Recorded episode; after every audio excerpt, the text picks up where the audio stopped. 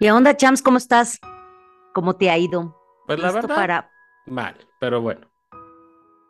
Ay, bueno, vamos a aligerar ahorita tu, tu malestar. ¿Qué te ofrezco? ¿Quieres un tequilita? No, gracias. Mm, ¿un mojito? Y preparo unos mojitos deliciosos, ¿eh? Con Sí, fresa. pero no puedo, gracias. ¿Una cerveza? No, muchas gracias. ¿Whisky? No puedo, gracias. ¿Vodka? Me encantaría, pero no. Mm, ¿Qué te parece un rompope? Eh, de verdad no, muchas gracias. Bueno, ¿qué te pasa? ¿Quién eres tú y qué hiciste con el Chams? Estoy en tratamiento, no puedo tomar, ya me voy, con permiso.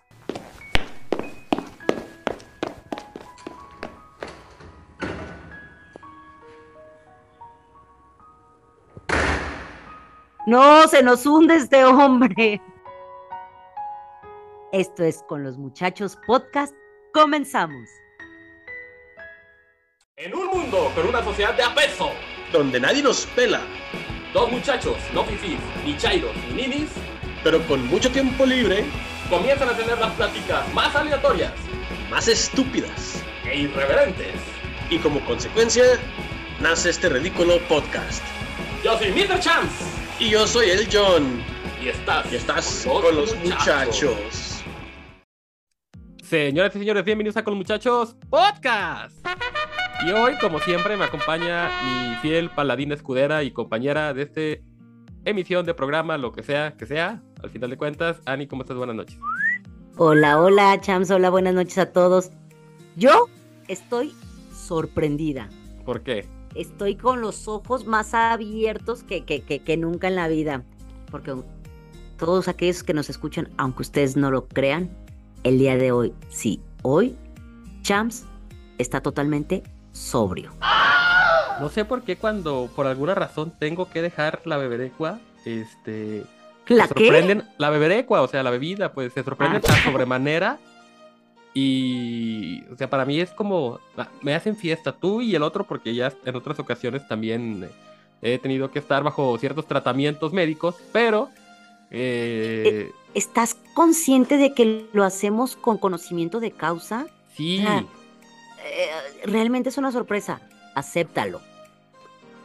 yo no, no sé, no, no, no- no lo sé, parece falso, pero bueno, este, sí, efectivamente sí, sí. van a gustar de un programa de mucha lucidez de mi parte. Antes de comenzar esta semana a través del tiempo, hay un, un par de anuncios que queremos hacer. Uno es que probablemente, quién sabe, en algún momento de esta emisión aparezca el buen John. Vamos a ver si está por aquí este, más adelante. Y las- el segundo aviso es que por problemas técnicos, eh, pues la encuesta de la semana no salió, pero se la vamos a compensar para la próxima semana. ¿Vamos a tener el 2 por 1 o cómo va a estar el show? Yo creo que sí. Ok, qué interesante. ¿Podemos hacer la, la nueva de cómo te escucharon estando sobrio? Ah, es una buena propuesta, lo, lo vamos a, lo vamos a, lo vamos a tratar de discutir más adelante. Ok, ok. Pero bueno, esto, señores y señores, es la semana a través del tiempo y como saben, aquí empieza primero las damas. Así que, Ani, por favor, arráncate con los días este, a conmemorarse esta semana. Qué caballeroso, caray. Por eso me encanta estar aquí con ustedes. Pues bueno, empezamos con el 23 de agosto. Y este día fue un día para todos. Realmente hay que aceptarlo que todos somos parte del día del internauta, ¿Ok? que es toda aquella persona que se conecta a internet, está navegando en internet. Entonces, pues feliz día a todos nosotros, ¿no? Pues sí, ¿por qué no? Pues. Felicidades, bravo. Aplausos, por favor. Aplausos, por favor. Exactamente. Eh, esta celebración se llevó a cabo en el año de 1991, pero todo para dar homenaje a la primer página creada, que fue un, in- un- un ingeniero informático inglés, Timothy John, que fue el que inventó la World Wide Web y que fue creada en Suiza. Ok, ¿y era para, era para robar, para blanquear dinero o para qué era? Fíjate que me la pones muy buena. Lo deberíamos de investigar. Sí, ¿verdad? Sí, lo voy a investigar y lo ponemos e- en, en Twitter. ¿Qué te parece? Muy bien. Y bueno, eh, este hombre está considerado como una de las 100 personas más importantes e influyentes del siglo XX. Pues ya si no, ¿cuánta llave y cuánto acceso nos ha dado lo que es el Internet? En todos. ¿eh? Este, de mandar imágenes de piolín hasta hacer una conferencia de trabajo, hasta hacer lo que ustedes quieran. Es básicamente tener las puertas de su mundo frente a su computadora o frente a su celular. Y en donde estés. O sea, esto que dices de luego tener una conferencia. Desde un traía- avión hasta la taza de su baño. O sea, todo es posible en este mundo. Exactamente. Entonces, sí. ¿Quién no ha tenido una reunión inclusive en el carro porque no alcanzaste a llegar a la oficina? Yo. Eso que dices, chi, muy tarde, ya te conectas y la vas Ay, aquí escuchando. estoy, y dices, aquí "Ah, estoy, pero estoy. Ay, aquí estoy. De hecho, sí me Suele pasó la otra vez que me dijeron, ¿por qué se oyen las direccionales? Y, Ay, no sé. Un poco chistosito. Pero bueno, continuamos con el 24 de agosto, que es el Día Internacional de la Música Extraña. Este es un día bastante de lo loco. Ok. Realmente por su nombre, música extraña. Prensa vendida, prensa vendida, prensa vendida. Fue un día ideado en 1997 por el músico y compositor neoyorquino Patrick Grant. Ha de estar, ha de estar bien fumado la- el hombre, ¿no? Y la cosa, o sea. Yo creo que sí, pero la verdad te voy a decir una cosa, me parece algo bastante interesante porque te... Pero Te ¿qué lo definirías como música extraña? No está solo, no está solo, no está solo, no está solo. Digo, el reggaetón para mí es una música extraña y. eh, Bueno, aquí eh, creo y a lo o que mala, entiendo va- como sea, pues este. Ah, Es que aquí ya no es el reggaetón, no es extraño, ya es como una música como comercial y que han tratado de, de imponer, ¿no? Ya ese es, ese- ese es otro tema. Aquí más bien nos, nos enfocamos a, a escuchar y tocar tipos de música que nunca hubiera escuchado con, con instrumentos o con, o con utensilios que no pudieras considerar que, que a lo mejor fuera pues un instrumento musical Ok. y que tengas la apertura de escuchar sin prejuicios. Aquí sí nos pudiera remontar un poquito a- a- al reggaetón, de que lo tratemos de escuchar sin prejuicios, pero creo que de todos modos es algo Sí, difícil, no, ¿no? no, ya. Sí, sí, no hablemos de eso. En definitiva. Pero continuamos con el 25 de agosto, Día Internacional del Peluquero. Así que aquí te pregunto, Chams, ¿felicitaste a tu peluquero? Este, no, fíjate que lo acabo de, de, de- Lo acabo de. ¿Cómo se dice? De visitar. ¿De visitar? Sí, el día que estamos grabando esto. Eh, pero yo creo que ya va al paso que voy a hacer las últimas visitas que le haga, así que lo voy a felicitar para, para la próxima. El dramático. Le llevas unas galletitas, por favor. Va que va. Fíjense que esto me pareció sumamente interesante. Es una fecha que se originó en el siglo XVII, cuando la profesión como peluquero era únicamente. Y no lo digo porque me vaya a morir, ¿eh? sino porque ya me estoy quedando calvo. O sea, realmente. Es Bueno, es que ya no sabemos contigo si es por lo de la muerte o por lo de la calvicie, pero tienes que ser bien catastrófico. Claro que sí. Si no, no sería yo. Exactamente, por eso te O tal vez la abstinencia me mate. ¡Ayuda! No, eso te va a dar un punch. Acéptalo, está bien. Es una oportunidad nueva en tu vida. Abraza esos, esa parte de lo mejor de dos mundos ahorita que estás viviendo. Sonido de grillos, por favor. Gracias. Bueno, e- era una, una vocación que era ejercida nada más por, por plebeyos de sexo masculino. Y aquí lo interesante. ¿Acabas de decir plebeyos? Sí, O bueno, refiriéndote a la época de la alta realeza, supongo. exactamente. Ah, bueno. Lo que pasa es que eh, el Luis IX, rey de Francia, en aquel tiempo, quiere darle como ese lugar a, a- a- a esta profesión de lo, de, del peluquero. Y entonces lo que hace durante su reinado fue jerarquizar esta profesión, declarando al peluquero como oficial, como un hombre libre, y lo llegó a equiparar con caballeros, jueces, médicos y magistrados, autorizándole el uso de un espadín como parte de su at- atuendo y considerado ya como un símbolo de tal distinción. Entonces le dio un lugar muy importante y por tal motivo está conmemorado el 25 de agosto como el Día de- Internacional. ¿Qué tal? ¿Quién, Peluquero. quién diría que, que un día gozaron de tanto prestigio? Pero bueno, siempre se aprende algo nuevo. Exacto, y me pareció bastante interesante. y Me, me agradó, ¿eh? Me agradó bastante la historia, me, me gustó. Porque en definitiva vamos a, a- a remontarnos a los tiempos de ahorita.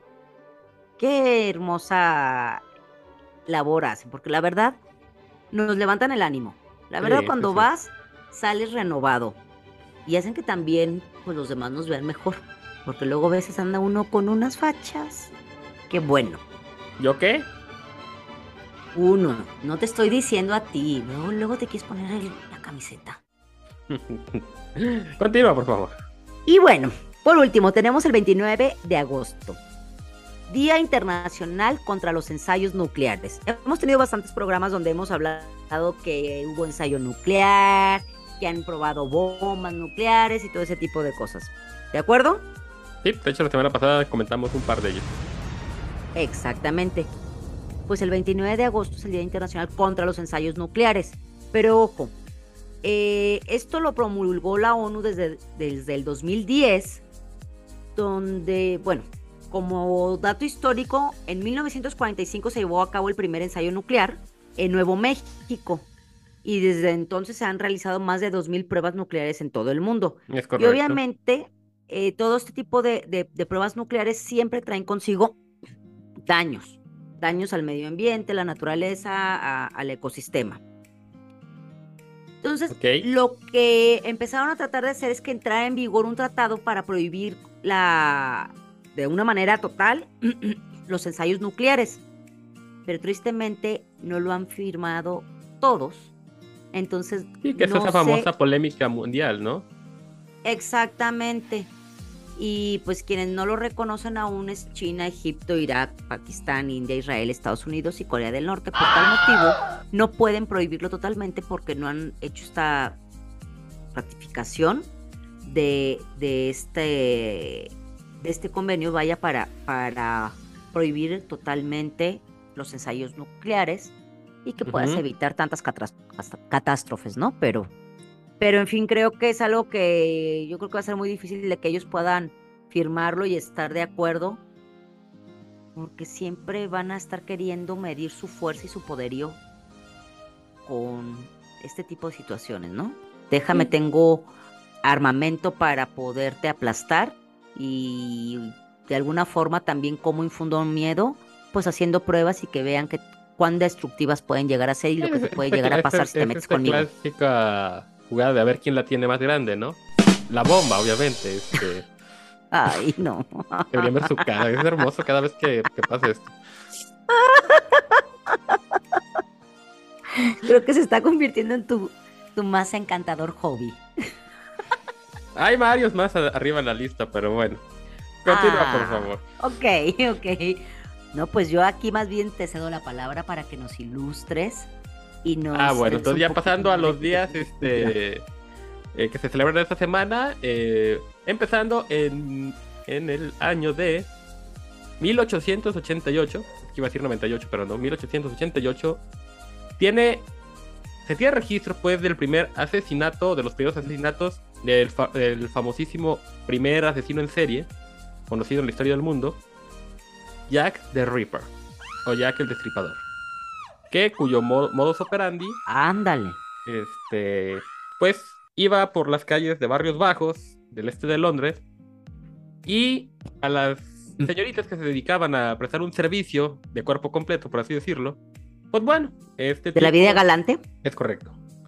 Eh, mediante una navaja degollaba a sus víctimas, les desfiguraba el rostro y los genitales y así como Ay, abrir una incisión en el vientre para destripar a las víctimas.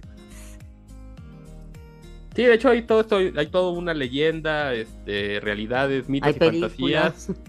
Hay películas, de hecho, es correcto.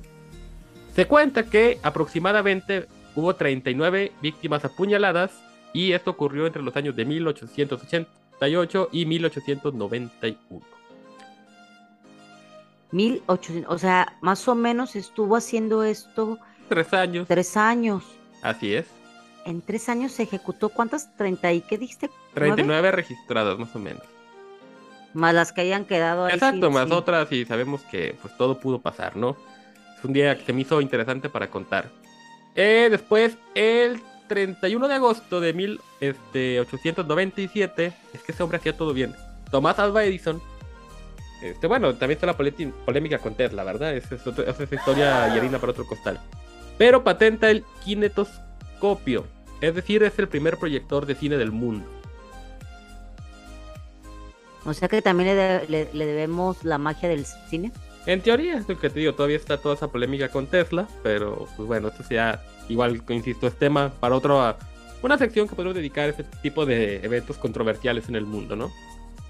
Y este primero de septiembre de 1939, Adolf Hitler anuncia la invasión a Polonia con este evento.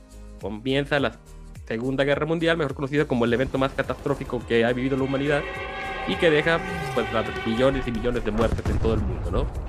Pues relevante porque viene a complementar la última referencia histórica de esta semana y es en 1990 ya en la era moderna la República Federal Alemania y la República Democrática Alemana firman el Tratado de la Unión. Esto tiene como consecuencia la famosa caída del muro de Berlín.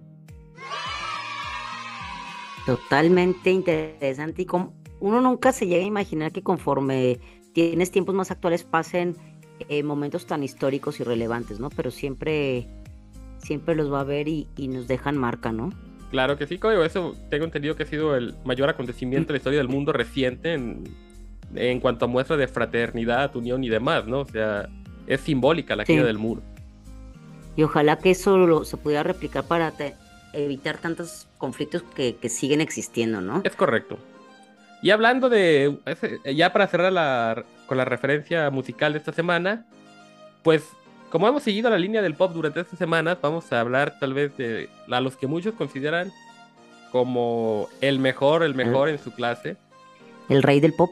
el rey del pop y nada más y nada menos que Michael Jackson, mejor conocido como el Duvalín porque empezó blanco y terminó negro. Pero bueno, esa es una referencia muy, muy mala. Ay, no, mejor deberías de hacer el paso, bien que te sale. No, hombre, Váyale, ahorita váyale. no.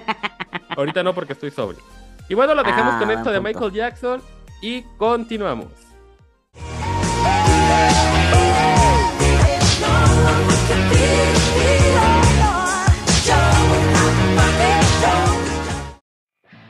Millón, Champ, hay noticias. hay noticias.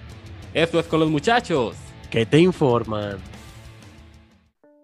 Terminan las vacaciones y millones de niños regresan a clases en un nuevo ciclo escolar en todo México. Un juez de control concedió la libertad condicional a Rosario Robles, acusada de la famosa estafa maestra, en la administración de Enrique Peña Nieto.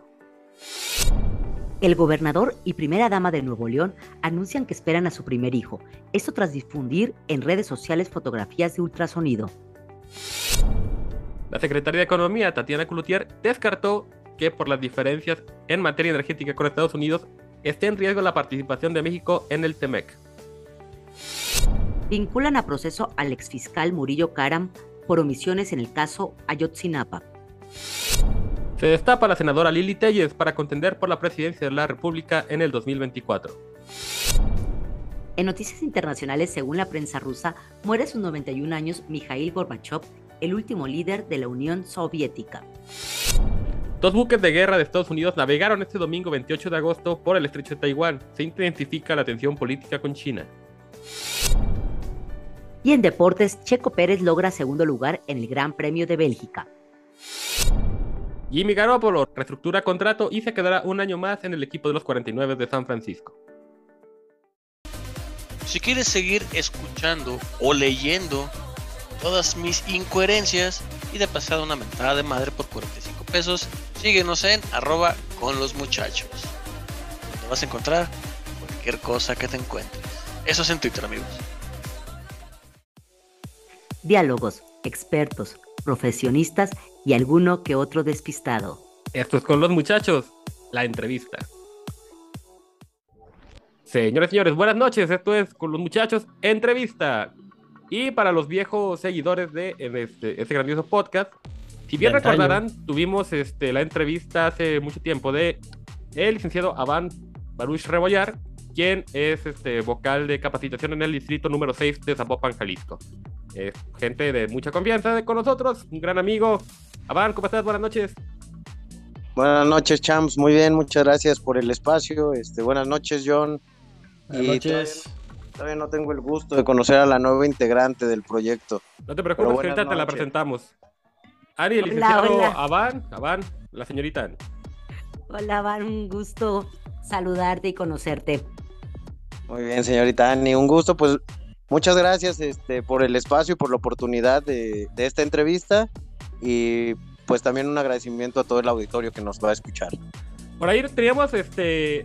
Bueno, la, la- la premisa de que cuando se vieran los resultados publicados de la consulta infantil, pues bueno, ibas a venir a platicarlos. Hoy estás aquí precisamente para darnos a conocer cómo fue, qué impactó, cómo se va a cambiar.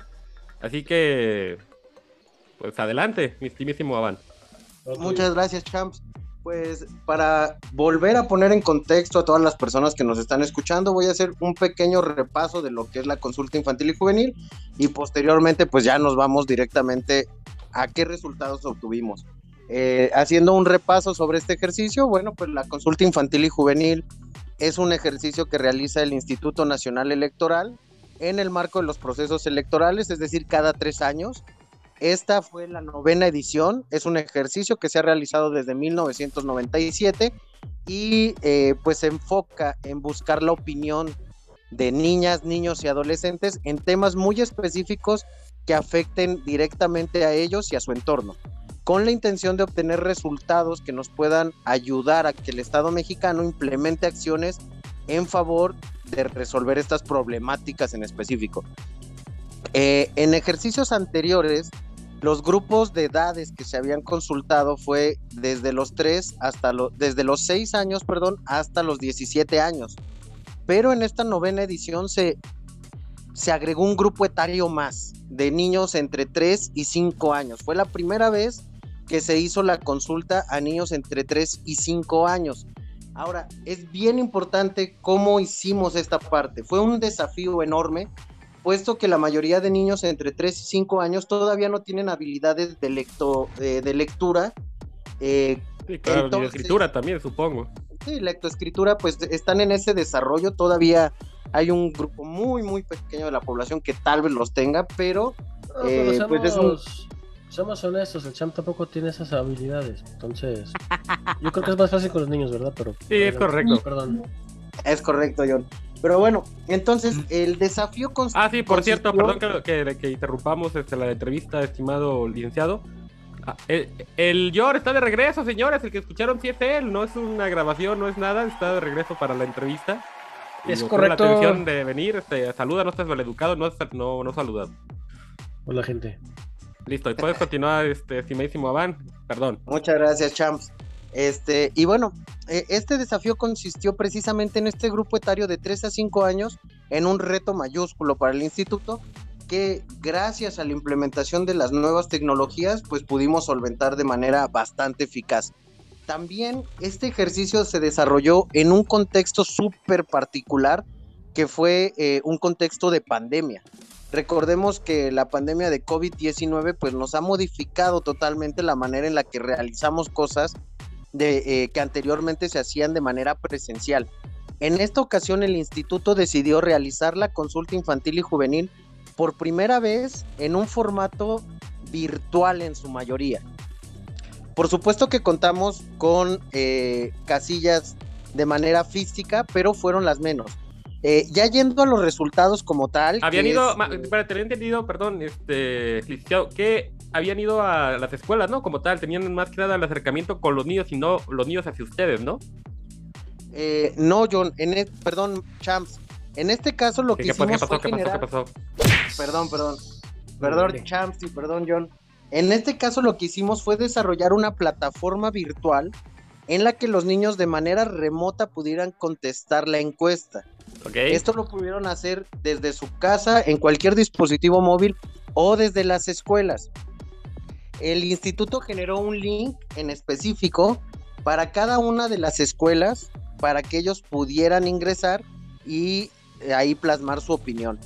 En este caso, ya yendo a los resultados en específico, eh, tuvimos un aumento considerable de casi 1.4 millones de, de participantes en relación con el ejercicio anterior.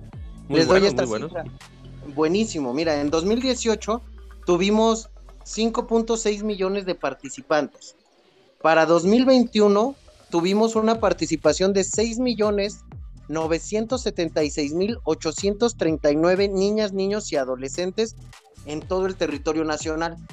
Eso para el instituto es un, eh, es un logro mayúsculo, porque logramos una participación cercana a casi de 7 millones de habitantes. Ahora, yéndonos directamente al estado de Jalisco, tan solo en la entidad instalamos 39.288 casillas. Ojo con este dato, casillas virtuales como casillas físicas. De perdón, eh, 39.288 casillas a nivel nacional. Ok. Es el dato a nivel nacional.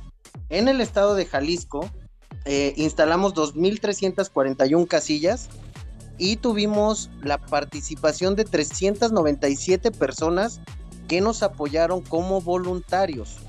¿En qué parte nos ayudaron los voluntarios? Precisamente en la implementación en aquellas escuelas en las que no era posible instalar una casilla por temas tecnológicos eh, o de conectividad. Entonces ahí sí requerimos de la participación de voluntarios que nos ayudaran a implementar Digo, la importancia de que eh, en los lugares remotos aún exista la posibilidad de poder este, que participen los niños, que es lo importante.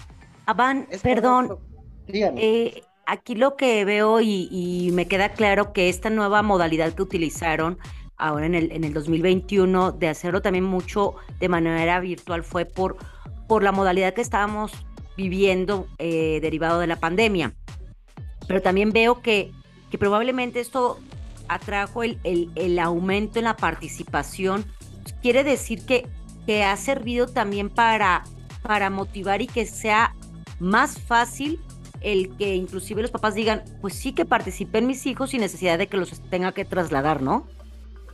Es correcto. Eh, digamos que la pandemia lo que hizo fue que en el instituto aceleráramos los procesos que ya teníamos planeados de incluir las nuevas tecnologías en, en diferentes proyectos. Eh, ya se habían hecho algunos programas piloto eh, a través de plataformas virtuales. Sin embargo, pues la pandemia aceleró todo este proceso. Definitivamente tienes toda la razón. Eso nos ayudó a que hubiera una mayor participación porque ya no estaban limitados un espacio geográfico. Entonces, eso permitió que más niñas, niños y adolescentes en todo el país se pudieran conectar en, eh, en- en alguna forma. Y otro acierto también fue, además de la implementación de las tecnologías, fue que en este año decidimos extender la consulta durante todo el mes de noviembre. En las versiones anteriores eh, se tuvo lugar en dos semanas únicamente y también en este periodo lo ampliamos a todo el mes de noviembre. Entonces, estos dos factores contribuyeron de manera directa a que tuviéramos una mayor participación de niñas, niños y adolescentes. Lo cual pues nos redituó en, en- en cuestiones estadísticas bastante favorables. Eh, dando números eh, enteros, por ejemplo, el, eh, tuvimos una participación del 46.82%, eh, que se traduce en 217.105 personas que se identifican como niñas o adolescentes o mujeres. Y un 42.77% que son niños, adolescentes u hombres, que equivale al 198.338%. Este dato eh, pues nos sirve específicamente para conocer datos estadísticos, porque del universo total de, de encuestados en el estado de Jalisco, 9.23% no se identifican o no tienen una identidad sexogenérica, que esto se traduce en 42.818 personas. Y 1.18 señaló no identificarse con ninguno de los dos géneros. ¿En serio? Se traduce con un 5.454 personas. Estos datos nos sirven porque es la primera vez o una de las pocas veces en los que tenemos datos certeros directamente de niñas, niños y adolescentes de cómo ellos mismos se perciben en esta cuestión sexogenérica o de identificación. Eh, esto permite, Oye, evidentemente, perdón, pues, perdón. ir orientando políticas, ¿no? Sí, adelante. preguntaban, eh, esto que dices, digo, a mí me, me, me sorprende y me llama mucho la atención. Y mi pregunta es enfocada, este porcentaje que dices que, que no se están visualizando o se identifican con, con sexo masculino o femenino, ¿tienen identificados ustedes en qué rangos de, edad- de edades están? Sí, por supuesto. Eh, lo- los, los resultados los podemos desagregar en cualquier formato eh, de cualquiera de las preguntas. Los podemos desagregar desde grupos de edades, eh, también desde género eh, y de grado escolar. Eh, todos los resultados los tenemos en la plataforma de la consulta infantil y juvenil. Dejamos el link eh, en Twitter. donde, sí, con gusto les comparto la, la liga para que las personas que nos estén escuchando y se interesen por el tema, pues puedan acudir directamente a esta liga y ahí podemos desagregar los resultados de cualquier eh, dato que queramos consultar. En este caso, también de las edades. Eh, lo que sí, por ejemplo, comentar en este punto es que entre mayor es la edad de la persona que se encuesta, pues empieza a haber más una eh, tendencia a identificarse más plenamente. Es decir, que los resultados eh, en cuanto a las personas que no se identifican con ninguno de los dos sexos, masculino o femenino, pues ven aumento en conforme aumenta la edad de los encuestados. Entonces, pues esos datos sirven precisamente para ir adecuando eh, cuestiones que tengan que ver directamente con su entorno.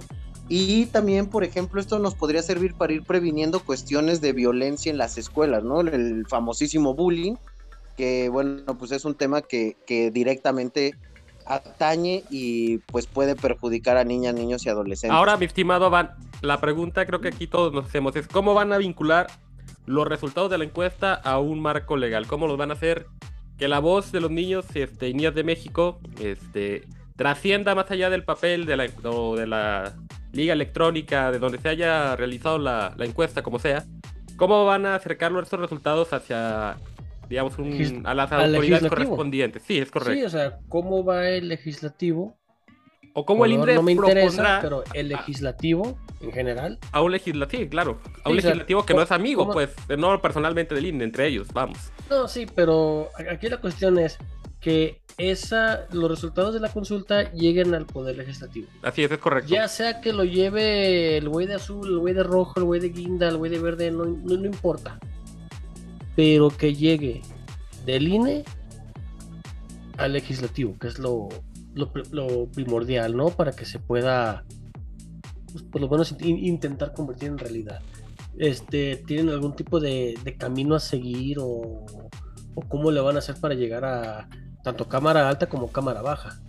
Por supuesto. eh, de hecho, en esta etapa de devolución de resultados, uno de, una de las primeras acciones que implementó el instituto fue precisamente la entrega de los resultados al Poder Legislativo.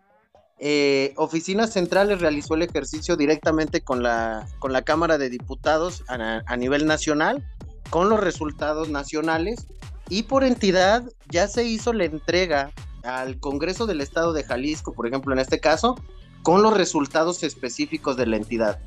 Esto con la intención de que en primer momento tengan, la, tengan los datos en los cuales puedan apoyarse. Posteriormente a la devolución de resultados en los meses posteriores, las actividades que realizamos son mesas de trabajo. En estas mesas de trabajo nos reunimos precisamente con las personas que toman decisiones. Por ejemplo, en el caso de- del Distrito 6, ah, nos reunimos con el municipio de Zapopan, con DIF Zapopan, con la comisaría, y en estas mesas de trabajo tratamos específicamente un tema de la consulta infantil y juvenil y buscamos generar compromisos para que las autoridades puedan legislar eh, al respecto. Por ejemplo, en 2018, un compromiso que se hizo con el ayuntamiento fue el adecuar los reglamentos al lenguaje eh, de niñas, niños y adolescentes. Es, es decir, sacar el enfoque adultocéntrico para centrarlo en niñas, niños y adolescentes, para que estuvieran en un lenguaje que ellos pudieran entender sobre sus derechos, sobre sus obligaciones, y pues de esta manera ir modificando un poquito y haciendo un acercamiento de las instituciones al espacio de niñas, niños y adolescentes. Eh, esa entrega de resultados ya se realizó, ya se hizo la entrega a las autoridades correspondientes y durante los siguientes meses, además de estar haciendo este ejercicio de devolución de resultados, que es platicar de cómo nos fue, qué, qué, qué hallazgos importantes encontramos, pues realizamos estas mesas de trabajo en donde pues vamos a trabajar ya directamente en compromisos con la, con la autoridad, pues para que puedan resolver problemáticas específicas. Mira, por ejemplo, un dato bien específico.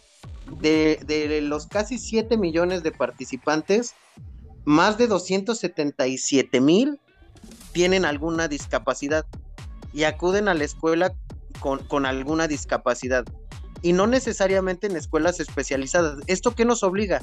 A revisar tan solo el mobiliario escolar que en algunos casos puede ser que no tengan rampas de acceso o que no estén completamente adecuadas para alguna persona que tenga problemas de movilidad, por poner un ejemplo eh, muy, muy general. ¿Verdad, secretaria de Educación? Sí. No, pero o sea, e, es, un, es, una problemática general, pero a fin de cuentas ahí está, y no nada más en las escuelas, en todos lados. Pero, bueno, por en lados, sí, en las calles, en los establecimientos. Correcto, en...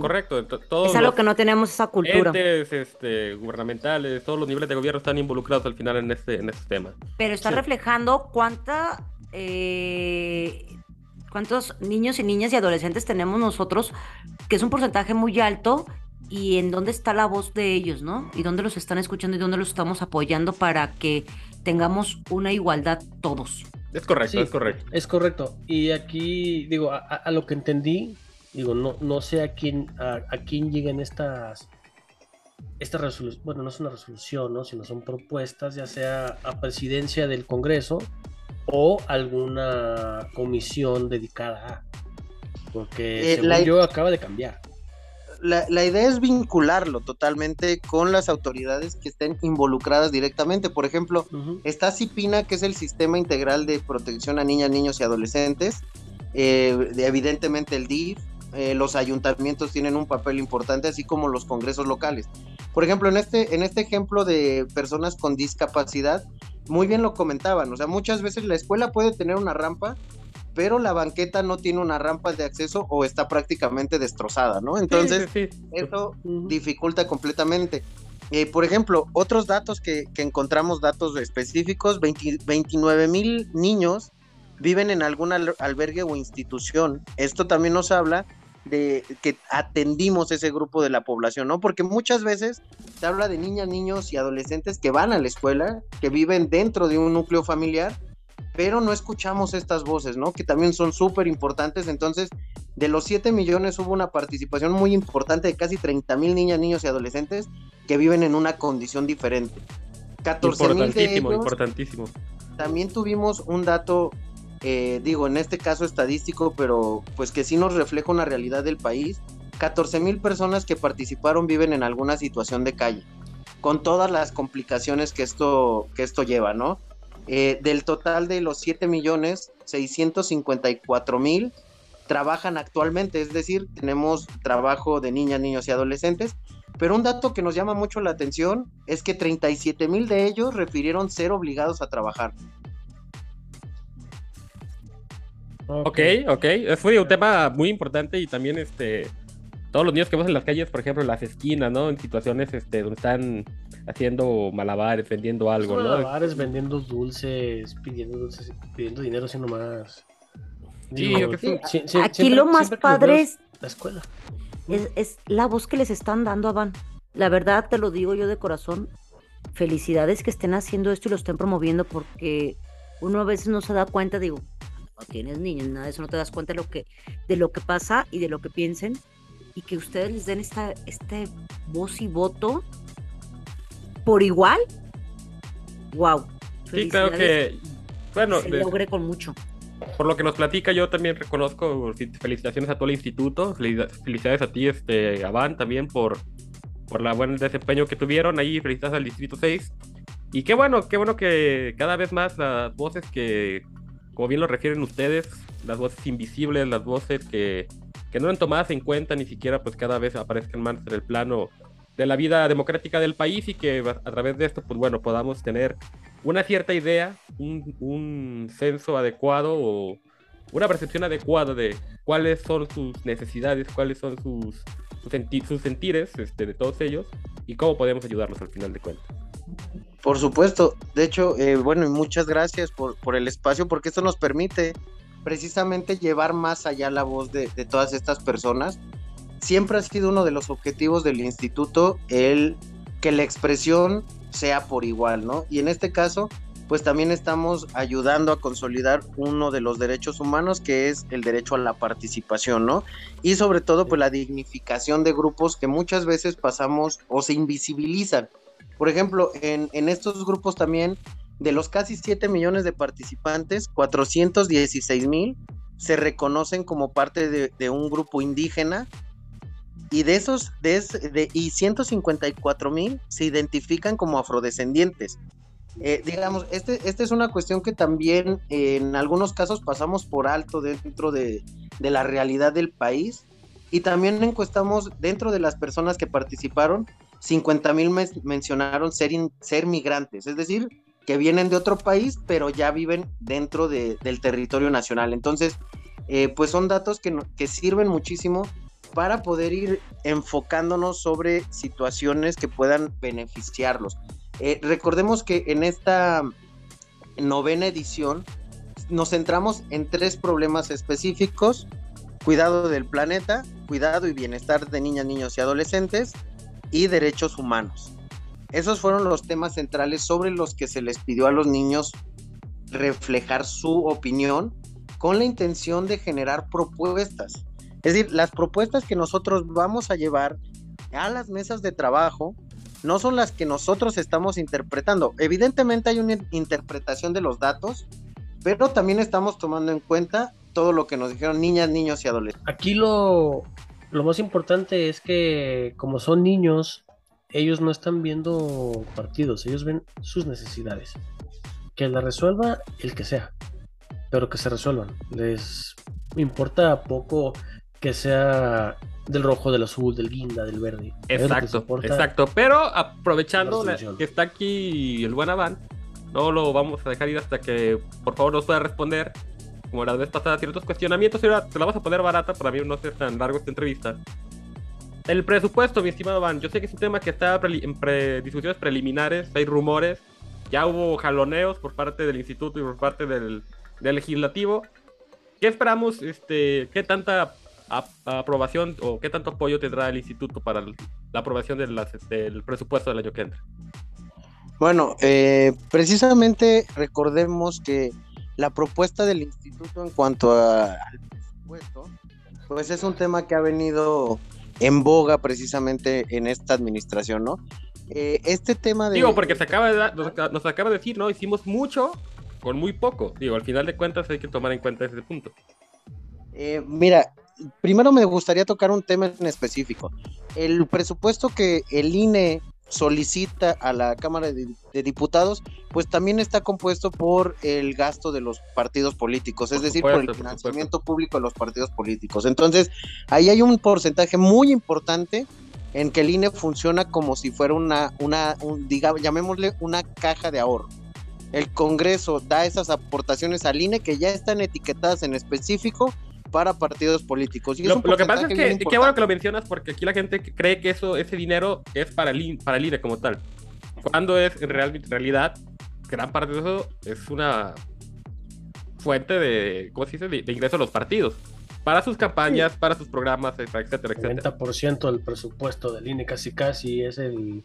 Es- el- Este los- porcentaje es, el, pre- es el, el- el presupuesto público que tienen los partidos para sus actividades ordinarias y en el caso de, de las entidades que van a tener proceso electoral y que tienen en participación partidos políticos nacionales, pues también para sus precampa para sus campañas políticas, ¿no? Son dos Que el año es- que entra, ¿no? Son este, el Estado Es- de México y Coahuila, ¿no?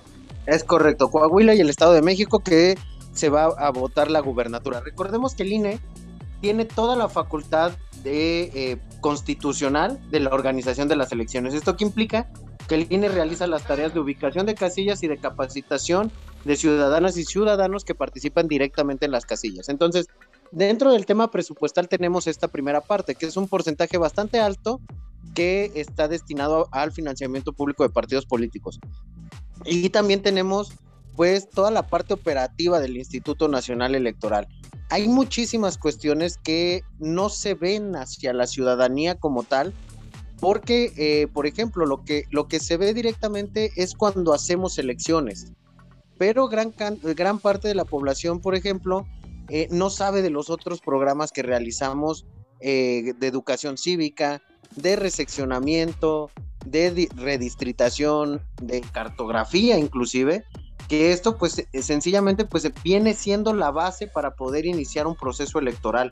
El empadronamiento de personas también es una cuestión que en nuestro país es gratuito el trámite de la credencial para votar y sin embargo pues es una cuestión que también presupuestalmente requiere de recursos para poderse llevar a cabo. Y, hay gente como el John que después se le cae la foto y dice, no, mejor la hago como perdida y saco otra, ¿no? Es Obvio. correcto, fíjate, aquí sería importante que la Pero ciudadanía nos cuesta un dineral, por favor. Pago mis miles de impuestos, no hay pedo. Yo lo pagué. Estás viendo que no les da dinero y tú con tus cosas. Yo les doy dinero. Y bueno, por, a- por ahí viene eh, el tema también de que pues ya suena una nueva consulta para el próximo año, ¿no? Es correcto, de hecho, no sé si ya se sepa de qué o para qué, o- ahora qué chingados van a El querer güey- hacer esto. El pendejo de, de Palacio ya sabe para qué, ya sabe qué va a preguntar. Bla, bla, bla. Puro show mediático. Y las respuestas van a ser. eh, no es Sí, real, no, pero es verdadero. Y es también Pues, este, En, en, en, en este tema, eh, digo, más allá de, de hablar de las intenciones, yo les puedo comentar de lo que nos toca hacer a nosotros. Y dentro de los sistemas democráticos de participación ciudadana, la participación eh, directa es un mecanismo bastante favorable en aquellos países ya con una democracia mucho más desarrollada que la nuestra. Las cuestiones de referéndum, de democracia directa, sirven inclusive para determinar o castigar a un partido político en el poder, siempre y cuando los mecanismos se cumplan. Es decir, por ejemplo, hay países en los que el resultado es vinculante independientemente del porcentaje de votantes. Entonces, ¿esto qué hace? Evidentemente que la gente salga a votar. Tenemos dos ejemplos eh, actuales bastante, bastante claros. Eh, no sé si recuerdan el famoso Brexit, eh, esta Oh. cuestión que votó el Reino Unido para desincorporarse de sí, la, la Unión Europea, así es. en donde lo- la, la población joven no salió a participar y pues ganó el salirse de la Unión Europea, ¿no? En, en- en estos casos es un mecanismo de, de democracia directa. Eh, lamentablemente tenemos que revisar cuál es el trasfondo de eso en nuestro país, ¿no? Correcto. Eh, y ver que, que esto sea realmente en beneficio de generar un Estado de Derecho que nos propicie un mejor país. de acuerdo. Porque también tenemos que estar conscientes que es el único camino que tenemos, el de la participación ciudadana, para cambiar nuestras realidades y mejorar también la, la realidad en la que estamos viviendo. Entonces, bienvenidos los mecanismos de participación, los celebramos en el instituto y nosotros nos vamos a encargar de realizarlo de la manera más profesional como lo hemos venido haciendo, así como de garantizarle a la ciudadanía que la opinión que están dando es la que se va a contar y la que se va a reflejar en los resultados finales. Que al final de cuentas, ese ha sido nuestra chamba y nuestra misión durante todo el desarrollo de consultas, procesos electorales y bueno, lo más reciente fue la revocación de mandato. De acuerdísimo contigo, licenciado Van. Un gusto para nosotros los muchachos tenerte aquí en este espacio. Este, me gustaría dejar la puerta abierta cuando ustedes gusten, inclusive invitar a más vocales a que se unan aquí a, a que nos cuenten precisamente qué es lo que hace el instituto cuando no hay elecciones. Es un tema que creo que la gente debería aprender, lo debe saber. Así que les dejo la puerta abierta. Cuando gusten venir a visitarnos, son más que bienvenidos, ustedes lo saben. Con todo gusto, Champs, y les agradezco mucho por el espacio, John, Champs, Annie. Muchísimas gracias por permitirnos este espacio y estamos a las órdenes en el instituto. Muchas gracias. Muchísimas gracias, Avan. El licenciado. Cruz, vocal de capacitación del distrito de la Junta número 6 en Zapopan, pero siempre aclarando, siempre abriendo los ojos a lo que hace el INE más allá de pues, lo que todo el mundo piensa, ¿no? Contar votos y todo eso. Digo, e- esa es parte de su de sus actividades, pero aquí el, el licenciado nos hace entender, digo, nosotros ya desde, desde hace tiempo, pero a toda nuestra audiencia que hacen más y son realmente necesarios. Entonces, Muchas gracias, John. Muchas gracias. Muchas gracias, John, y muchas gracias a todo el auditorio y pues cuando gusten estamos con toda la disposición de, de platicar cualquier tema. Muchas gracias. Muchas gracias, muchas en verdad, gracias. un gusto. Un gusto, Ani. Buena noche. Linda noche. Eso es con los muchachos podcast. Continuamos. Toda la magia y toda la irreverencia de Con los Muchachos Podcast la podrás encontrar en arroba con los muchachos en Twitter, donde nos podrán mandar a Las Vegas cuantas veces quieran, todo el tiempo. Yo soy Mr. Champs y los esperamos por ahí. Hola, hola nuevamente a todos. Estamos con esta sección que estoy feliz. Gracias, muchachos, de que la Está podamos tener. Como pavo real. Sí. Muy y- feliz. Y, y con, justa, con justa razón, eh, la verdad. Así es que iniciamos aquí con lo mejor de los dos mundos. ¿Y de qué se va a tratar? Hoy está tan excelente, de verdad, que se ha vuelto la favorita de muchas secciones aquí en el podcast. Pero estuvo muy buena la, la semana pasada, eh, la verdad me, me gustó muchísimo. Estuvo buena, algo polémica, a lo mejor eh, algunos no fue de, de su gusto. La verdad es que sí, fue polémica.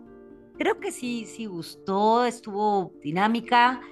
eh, Que por cierto, la resultado de la encuesta lo vamos a deber para la próxima semana. Vamos a juntar las dos, las de esta semana y la otra, porque a cierta persona encargada de ese asunto se le olvidó ponerla en Twitter.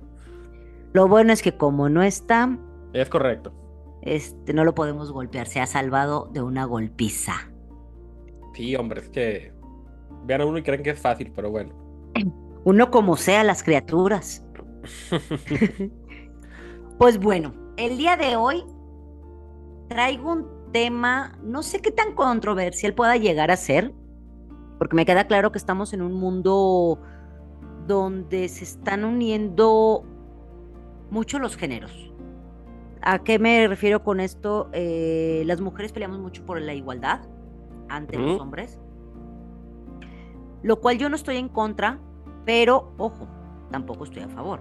O sea, hay, hay un punto, hay una línea muy frágil y muy delgada que te puede separar esta parte de, de- del estar peleando los derechos. Una cosa es los derechos y las obligaciones y que puedas tener igualdad como, como se, se llegó a hacer hace muchos años para que las mujeres pudieran votar. Una igualdad de- social, vamos sí. a decirles. Pero, ojo, o sea, de todos modos, Dios, el universo, como cada quien lo quiera ver, nos mandó de diferentes sexos y tenemos eh, virtudes, aptitudes, actitudes, eh, fortalezas y debilidades diferentes que nos hacen mujer y hombre.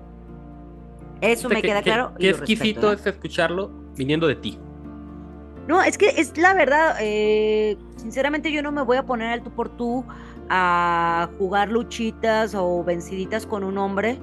Bueno, sí me he puesto de payasada, pues, pero obviamente sé que en la vida les voy a ganar, ¿no? O sea, la, la fuerza de un hombre eh, refleja la protección, eh, refleja el, el, el- esa, ese pilar que puede llegar a ser una familia. Pero eso no quiere decir que también la mujer no pueda también eh, involucrarse en el mundo laboral, que es la igualdad que hemos tenido. Y me queda claro que, que hay muchísimos oficios o trabajos que, que están como más enfocados a una mujer, ¿no? O sea, puedes verlos y no hay problema y, y no hay lucha ni, ni, ni hay esa, sí, vaya, lucha de poderes, ¿no? Pero yo- hay unas carreras que son muy marcadas para un mundo de hombres. Entonces es, por eso el tema de hoy, en lo mejor de dos mundos, es cómo, cómo eres mujer en un mundo laboral donde las carreras pueden predominar la de los hombres. En un caso muy específico, un ejemplo muy específico, llamada las ingenierías. Para quien no lo sepa, Annie es, es ingeniera. Este. Se vio, es, se, vio rodeada. O sea, imagínate. Yo, yo, me, yo eso me imagino. Por ejemplo, aquí en Guadalajara, el famoso CUSEI, ¿no? Que es, es la Universidad de Guadalajara, la pública, que se dedica a ingenierías y ciencias exactas. Yo Eh, no soy del, de- del No, CUSEI, no, no, yo pero, lo sé, pero, pero, pero imagino. pero soy también de una escuela muy similar, ¿eh? o sea, una- hay una chava por cada 50 hombres. Entonces, imagínense, pobrecitas, lo que es estar aguantando a toda la... Y aparte no se bañaban los de esa escuela en particular, ¿no? Porque son muy frikis, son... Bueno, yo también, pues, pero tienen esa... de- Pues, pues no sé, son como esos... raza medio otaku, medio friki, medio... Es algo así como filosofía, eh, esto, si lo- cuando escuche yo esta parte lo va a entender muy bien, es como la parte de filosofía, lo que era el Kush en la UDG. El push es el de las administrativas, ¿no? No, es el de eh, ciencias, es ciencias sociales y humanidades. Ah, ok, ok. Pero de ese calibre de mugrosos, allá eh, en el CUSEI, donde está, pasa una chava, ¿no? Este, Los buitres. y las torrean, las, las buitrean así, pero sabroso, ¿no? Como cadáver en carretera con 60 mil buitres arriba, o sea, eso es una cosa espantosa, pero bueno. Sí, no, no, no me tocó vivirlo en el, en el CUSEI, pero me tocó vivirlo en mi alma mater, en el CETI. Soy egresada de, del Centro de Enseñanza Técnica Industrial, tanto de tecnólogo como de ingeniería. Entonces estuve en carreras totalmente enfocadas a los hombres. Y esto lo, se los platico de vivencia propia, porque, porque lo sufrí y porque también lo gocé y lo amé. Entonces les puedo decir que es lo mejor de los dos mundos. El, el poder no es ponerte al tú por tú con los hombres en una carrera de ingeniería, pero sí que puedas trabajar en equipo y que puedas tener eh, esos pros y contras donde sabes cuáles son las fortalezas del hombre y puedas también reconocer la fortaleza de una mujer que, inclusive esa sensibilidad que podamos tener puede ser muy beneficiosa a la hora de que estás en el mundo laboral entre ingenieros el que puedas tener esa sutileza te puede ayudar mucho en negociaciones, te puede ayudar mucho en poder mediar alguna situación. No, y además el también- nivel de, ¿cómo se llama? El nivel este de, eh, de aceptación, ¿no? Porque hay mujeres Sí. extremadamente inteligentes más que nosotros, por ejemplo. Hasta tú, luego conozco gente que es, este, por ejemplo, mi hermana es, es licenciada en No, tu hermana, sin respeto, O sí. sea, entonces yo conozco muchas mujeres muy capaces que estuvieron en ese ambiente este, completamente pues cargado, ¿no? Ah, De un lado, de un lado. Y el cómo, cómo puedes lograr una convivencia, eh, una aceptación y sobre todo que no haya una discriminación que digan, ah, no, es que ella no, seguramente no es muy lista, ¿no? Por así decirlo. Fíjate que, que cosas muy curiosas, por ejemplo, eh, cuando yo estuve en la escuela me tocó maestros, Eh, principalmente un maestro que, que sí me lo dijo face to face, cara a cara me dijo, es que pues vas a tener que estudiar muchísimo más porque esta es una carrera, carrera para hombres y pues las mujeres no tienen tanta capacidad, entonces van a tener que trabajar el doble o el triple. Y claro terrible, que a uno, obviamente es terrible. es horrible, y, pero te pican el orgullo. Entonces dije, ah, vamos viendo de cómo no. Y pues saqué adelante la, la carrera, ¿no? Y se los puedo decir también, mi hermana también es ingeniero. Y también vivió algo también muy similar. eh, nada más que ella aparte de ser mujer, ingeniero, tiene el cabello, claro, es rubia. Entonces también tuvo esa discriminación y sinceramente no es porque sea mi hermana, pero es una mujer muy lista, muy capaz. Entonces, sí, sí fue difícil, pero a la vez fue un gran reto muy padre porque también aprendes a trabajar con los hombres y, y a poder unir fuerzas. Entonces, hoy por hoy, donde yo estoy trabajando, estoy rodeada de, hombres. Mi, mi jefe es, es hombre, es ingeniero. Y, y tener esa sinergia con tus compañeros es, es muy padre, pero cuesta trabajo, cuesta trabajo ir aprendiéndolo en el camino. Cuando de recién yo entré a mi alma mater en la parte de tecnólogo, eh, me tuve un detalle con la carrera, entonces el primer semestre estuve en electricidad, electrotecnia, y me combinaron en tronco común con la carrera de mecánica automotriz. Entonces yo venía de la secundaria, de colegio, imagínense, y estaba... Ella muy con- fresa y todo, ¿no? Este, Sí, con los mecánicos. ¿Sabes qué, qué- cuál fue una de las cosas que le sufrió mucho? Era, los mecánicos te veía a uno como, pues yo era la única mujer en el salón. Y todo tecnólogo también cuando estuve en, en- en electrónica, porque después hice mi cambio y estuve toda la carrera de tecnólogo, soy tecnólogo en electrónica y comunicaciones, eh, estuve con puros caballeros, con puros hombres, pero los mecánicos, ay no, sí fue muy pesado. Eh, en una ocasión inclusive, pues te, te, te voltean, te ven raro, eruptan enfrente de ti, lo hacen adrede. Entonces sí, sí, sí era romper muchos paradigmas.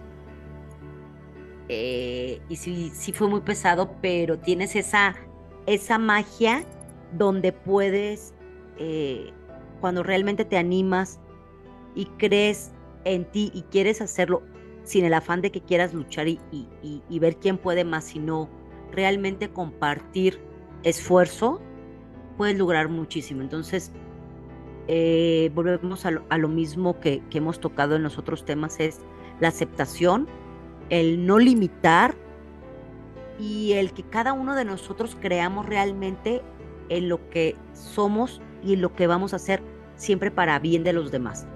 Entonces, esa, esa combinación ha sido una experiencia magnífica en mi vida y la sigo viviendo y me encanta.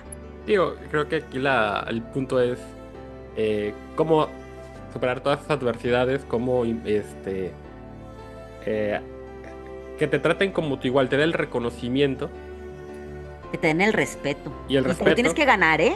O sea, les tienes que demostrar que realmente eh, pasas un examen, que realmente eh, tus prá- prácticas de digitales eran exitosas, eh, donde realmente, o sea, todo ese tipo de cosas, la única forma es realmente demostrarles y estando ahí. Y bueno, y al rato, la verdad, no es por nada, pero al rato luego me decían, Ani, Ani, pásame la tarea. Entonces, ¿Qué les digo? Sí, claro, obviamente. Te- tenía que ser, tenía que ser. la ñoñez ante todo. No, la verdad sí ha sido difícil, pero es esta parte de conjugar el ser una mujer, aceptando nuestras limitaciones y también nuestras, eh, nuestras fortalezas y poderlas eh, sacar el mejor provecho con ayuda de tu equipo de trabajo, ya sea hombre o mujer también. Es correcto. No, la verdad que qué padre que y verdad que mis respetos y felicitaciones a todas ustedes que se la rifan en un ambiente ideolos- y perdón, este idealizado para los hombres y que hayan triunfado, la verdad que tienen completamente mis respetos y mi admiración. Felicidades, la verdad. No, muchísimas gracias y la verdad, pues, también a ustedes eh, he aprendido muchísimo y lo respeto, entonces es muy padre que podamos aquí también conjugar esa parte de la visión masculina de ustedes con la visión de, De la bella y las bestias. de la... Ándale, me gustó. Luego podemos hacer una sección que también sea la bella y las bestias, ¿eh? No está mal. Podría ser, podría ser. Vamos a, a- Vamos a a- analizarlo. Vamos a analizarlo y luego posteriormente lo, lo someteremos a, a consideración del respetable. ¿Por qué no? Va, va, me Me late. parece muy bien. Bueno, señores, esto ha sido una sección otra vez muy, muy buena por parte de Ani, lo mejor de dos mundos. Y sin más preámbulo, continuamos. Yo soy Ani. ¿Tienes algún tema? Platica con nosotros. Nos vemos en Twitter en arroba con los muchachos.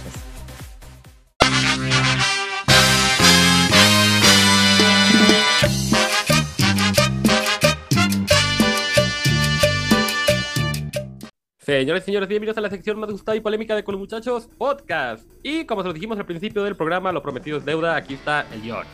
¿Qué pedo, gente? ¡Hola! Ahora sí.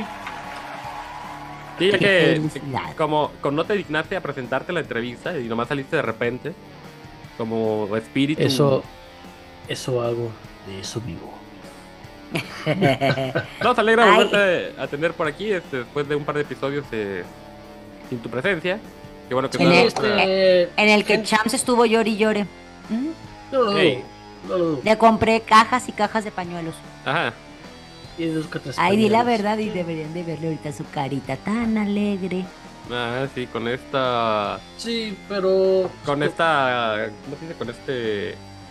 Ay, no sé cómo decirlo. el- falta de alcohol precioso que me hace falta ahorita. No, La pero- temblorina que trae. Sí, aparte que, de que trae la temblorina al champ, pues ya saben que yo he estado un poquito alejado por cuestiones laborales. Dijimos de superación personal, te dijimos que ibas a ir a, a un retiro espiritual, a no sé, ahí, ¿cómo se llama? ¿Me pagan más?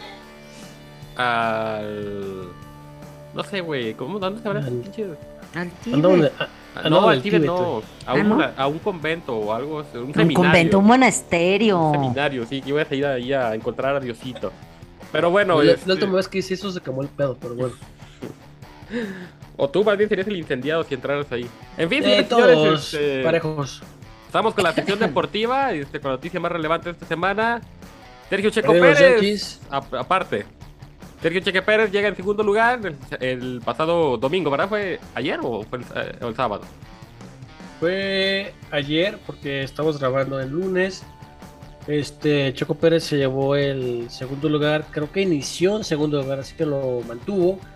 Todo el mundo se la pela. Según yo No. empezaron más atrás, ¿eh? Pero... Porque Es que fue- Verstappen fue señor. en el 14 y se hizo un carrerón el cabrón también, un ¿eh? carrerón de Red Bull. Sí, la verdad. O sea, carrerón. En tercer lugar quedó este de Ferrari, este Sainz. Sainz, fue para él el, el- el tercer lugar. Pero sí, la verdad que qué chingona carrera se aventó Red Bull. Sí, sí, no, y más el Checo Pérez que a fin de cuentas, este, él sigue defendiendo Pues, pues, pues, a su, es- a su es- es- ¿no? es- es Porque su- el, es el- el es otro o sea, al final de Sí, cuentas. es, es que a veces la, la gente, que lo hemos explicado, pues no entiende cuál es la función de Checo dentro del equipo y pues, obviamente nos gusta verlo Su ganar. función pero, es pues, no sencilla, que gane Max. Es, correcto. Y, Y bueno, que se, se- Checo se des- despega completamente pues ya la tabla. eh, y hablando de tablas, eh, vamos a... Bueno, hubo muchos cambios relevantes en la Major League Baseball, así que vamos a omitirla. Y vamos a pasar... vamos a, va- vamos a la, al béisbol. Perdieron los Yankees porque eso hacen. De hecho, costumbre. terminamos este completamente aniquilados. Bueno, 4 a, a 3 a 1 contra los Atléticos. Fue muy doloroso, pero barrimos a los, a los Mets. Sí, Eso pero no te me estreses. También el poderosísimo Astro perdió 3 de. O 2 de 3 contra. Mucho por ahí. bueno, en fin, total. Eh, siguiendo con, bueno, ya vimos los resultados de nosotros, las posiciones se mantienen, los Yankees lideran la este de la nacional, de la americana, perdón, en la central los, ¿qué es esto? Los guardianes, güey. Deja de eso, la, la, es la, esta es la, la conferencia más floja. Más güey. cerrada. No, pero es la más cerrada. Pero la división más, pero sí, pero es la más floja también, Sí, es la más floja, pero es la más cerrada. Es... Pero ¿por qué dices que flojan? porque, por ejemplo, el- el- los Guardians van de líder con 67 victorias y 59 derrotas. Le siguen los Twins con 66 victorias y 61 derrotas. Y los White Sox con 63 este, victorias, 65 derrotas. O sea, el muy lugar- equilibrado su, su, su Están. Victorias contra las derrotas están así como muy a la par. Sí. Correcto. Eso es lo que Sí, porque Yankees está muy separado de lo de, de Tampa. Una diferencia de ocho siete y medio, casi ocho juegos. Igual los Astros, o sea, los Astros Igual están a los 12 Astros. de, de los. Sí, o sea, están más peleados, aunque no con tantas victorias. La central. Correcto. Y el poderosísimo primer lugar de la americana, todo el mundo no la pela, güey. Los Astros de Houston. Bueno, bueno, entonces vamos a ver qué pasa la siguiente semana. Viene fue un calendario interesante para ambos equipos. Y No, ya este, se va a acabar, güey. A estar pues, meses y ya medio. casi, ya falta mes y medio, todavía falta. En la nacional, los Mets siguen al frente de la este con 82 victorias. La Nadie central pasa está lo mismo, pero eh, los Cardinals van 74 arriba, eh, 54 derrotas. Y los Brewers abajito, que por cierto le ganaron a los Astros, 68 victorias, 59 Ah, sí, este, odiamos a los Brewers. Tiene que me caen bien, pero bueno. Este, Eh, la oeste de la nacional, pues ya sabemos que van a ganar arriba los Dodgers, a nadie le importa. Y pasando a la Major, ah, perdón, así a la NFL, que es lo que de verdad nos apasiona, nos interesa y. y- Se rompió TJ Watt, gente. ¿Otra vez? Se rompió TJ Watt. Va a estar fuera mínimo cinco semanas. Pero igual esas cinco semanas que tenía. ¿Eso es bueno o es malo? Es, es malo porque se rompió. Ah, ok, pero Es para el malo, deporte. Es uno de los mejores linieros. Bueno, no, no es liniero, es este. Es. Tackle. Es defensivo. Este, entonces. Pittsburgh va a llorar. Y De por sí. llorar, y llorar. Sí, de por sí el caso de Pittsburgh es, es hablar de una reconstrucción completa este, del equipo. Rompes Eh. el único bueno que tiene. Sí, de hecho.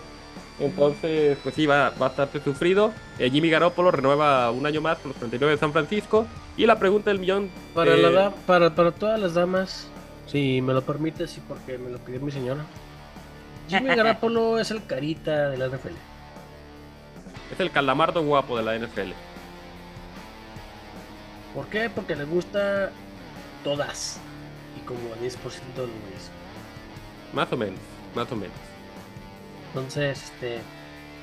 Firmó, no es mucho, son míseros 5 millones. 5.5 millones. ¿no? Ya lo quisiéramos ahorita, la neta. No, sí, pero para el nivel de contratos que manejan, Sí, sí, sí, sí, sí. Finalmente, en otra también noticia que nos vale madre a todos, este, Tom Brady fue elegido este, una vez más como el mejor jugador de la liga del año pasado. Bla, bla, bla, bla. Etcétera, etcétera, etcétera, etcétera. Sí, este, aquí lo más importante es que los Cowboys vol- volvieron a perder en pretemporada siguiendo su historial de derrotas. Digo, al final de cuentas, no, la pretemporada. su temporada pinta derrotas porque pues, los Cowboys. Pero pues igual al final de cuentas la pretemporada es. Pues sabemos que es un- no, no nada, no es un parámetro medible. Ejemplo, los Raiders Eh, tienen cuatro victorias, no. cero derrotas, o sea, no van a hacer tampoco la gran cosa. Bueno, le tengo fe a Sandavante Adams. Pues sí, sí, porque sí, lo que claro. hizo en, en Green Bay, ¿verdad? Pero de Cowboys, este. Sí que van a perder. También los Broncos andan con una rancha ah, ah, increíble en la pre, pero digo, esto no importa hasta no, que no empiece la liga. El próximo 8 no- de septiembre, pues ya, ya aquí a la vuelta de la esquina.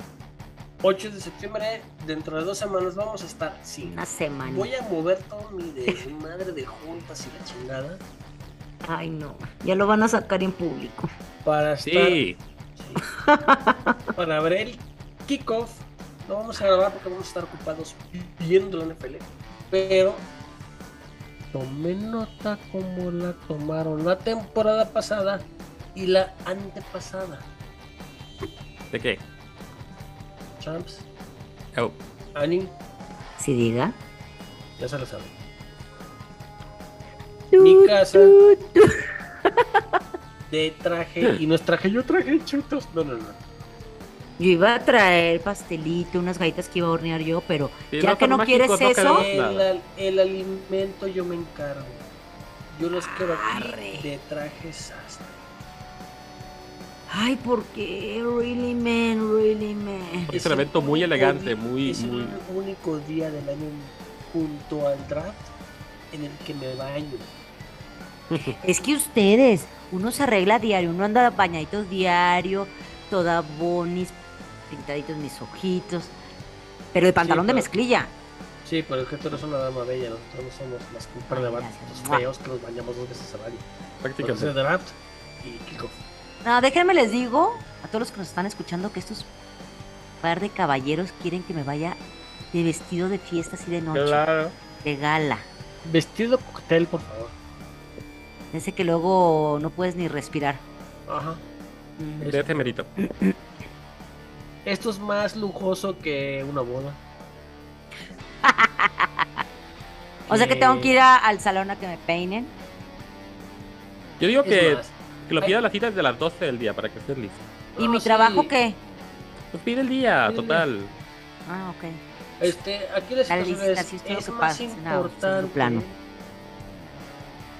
ver el kickoff que una reunión con el presidente de México. Ah, no, bueno, que así Sí, no. sí. No, bueno, si- esto- si no todo es pide- más O sea, importante que una no, reunión del claro. presidente de México. Ya, sin opinión Cooperativa política. Bueno, sí, pero sin opinión política. El presidente. Es más importante con que el- una reunión de tus trabajos de que, que estás llevando ahorita a altas horas de las madrugadas. Sí. Así, así, así voy a está. mover juntas, voy a mover el- Por cierto, este. Por eso no he venido. El. Ya hablando en cuestión de, de- de dicho evento, el partido tengo entendido. Este. Son los. A ver, ¿cuál, cuál, cuál era el partido? ¿Que se me fue la onda? Eh, el 8 de septiembre. No, no, no, no, no. Búfalo ah. contra son los Rams de Los Ángeles que van y visitan y visitan, les va bien porque visitan en septiembre a los Bills de Búfalo. Partidazo, o sea, realmente ya fuera de o un pues partida, partido espectacular. No, sí, pero poniéndole aquí en contexto porque francamente Ani nos ha traído muchos este, seguidores. Este, no, nada más te Digo, voy a corregir, el partido va a ser en el top 5. El partido es en el SoFi Stadium. Bills está en español. Es que te acuerdas que lo voltea a Google cuando está en Sí, español. perdón. Eh, Este va a ser en la SoFi, así que este no hay pedo, no hay clima porque es un domo cerrado.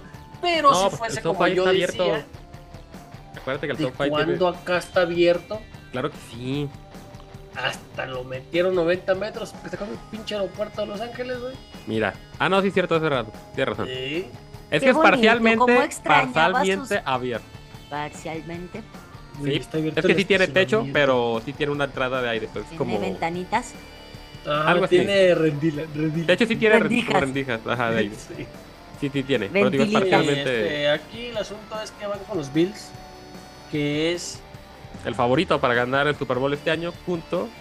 Enfrentando pues al actual Eh, campeón. No nada más es Super Bowl, no nada más es Super Bowl, pero son los favoritos para hacer y deshacer en la conferencia americana. Haciendo de lado a Patrick Mahomes porque se quedó pues, sin su receptor. Entonces, ¿a quién chingados le va a aventar el balón? Nadie sabe. No nos mordimos la lengua también. Pero bueno.